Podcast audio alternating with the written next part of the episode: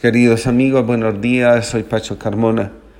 Quiero compartir con ustedes la reflexión del día de hoy titulada Ver con claridad.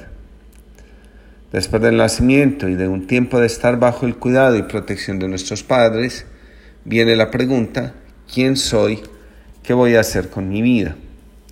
Identidad y misión en la vida van de la mano. Ambas marcan nuestro destino personal y por decirlo de alguna forma, nuestra relación íntima y profunda con Dios y con la vida. La coherencia entre ambas es un signo del orden que hay en nuestra existencia. A medida que vamos entrando en contacto con la vida, nos vamos haciendo conscientes de lo bondadosa y protectora que ha sido la vida con nosotros. La señal inequívoca de que nuestro contacto es auténtico es el agradecimiento la acción de gracias es la fuerza que pone en marcha la vida de quien reconoce, en primer lugar, que todo le ha sido dado y en segundo lugar, de que todo lo que ha sido dado es con un propósito. A medida que la acción de gracias se va convirtiendo en un acto del corazón, se llega a decir, vida, has hecho mucho por mí, ¿qué puedo hacer yo por ti? Cuando lo anterior sucede, comienza un camino que va de la relación trascendente con la vida a la acción inmanente con los demás. En la primera descubro que la vida tiene un propósito para mí y en la segunda que ese propósito se realiza en la relación con los demás y dura mientras peregrino por esta existencia.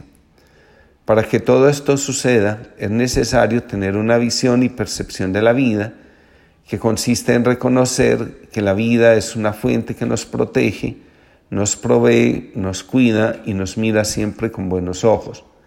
Es decir, nunca nos juzga y mucho menos aún nos excluye. La exclusión y el rechazo provienen más de la muerte que de la vida.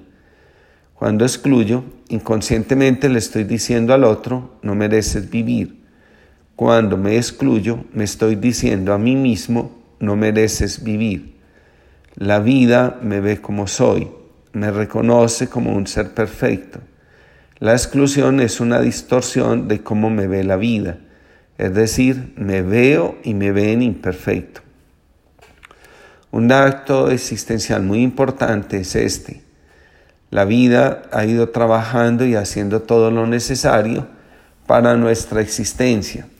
Desde muchas generaciones atrás, han sucedido muchas cosas que han ido conduciendo las circunstancias y las personas para que nuestro nacimiento sea posible y así sucesivamente.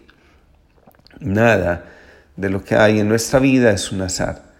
Todo lo que hay en nuestra historia es parte del plan divino diseñado para nosotros. Cuando lo reconocemos, lo aceptamos y lo tomamos, el agradecimiento y deseo de servir nacen espontáneamente. La espiritualidad tiene una convicción muy profunda que se expresa de la siguiente forma. Antes de que nacieras ya te había elegido. Antes de que nacieras ya te había consagrado. Antes de que nacieras ya conocía todos tus pasos. La explicación es porque desde antes de que te formaras en el vientre de tu madre, yo te amaba. Vivir con agradecimiento es, vuelvo y repito, la expresión inequívoca de estar en conexión con la vida y con Dios. Quien reclama vive en la creencia de la falta. Todo lo que hemos recibido es suficiente.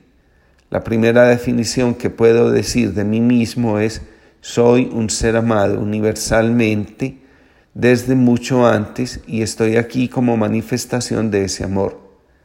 Una voluntad superior a través de mis padres me dio la vida. La mejor definición que se puede dar de una persona es, superando el protocolo, pasó haciendo el bien. Eso es lo que se dice de Jesús. Pasó haciendo el bien, enseñando y curando a muchos.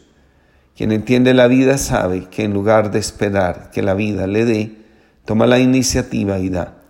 ¿Qué podemos dar? Lo que somos, es decir, amor. Nuestra esencia es amorosa los que han tomado conciencia que somos el resultado de una acción amorosa del universo y dan a la vida lo que han recibido de ella, amor, se pueden llamar hijos de Dios. Ahí reside nuestro ser y nuestro quehacer.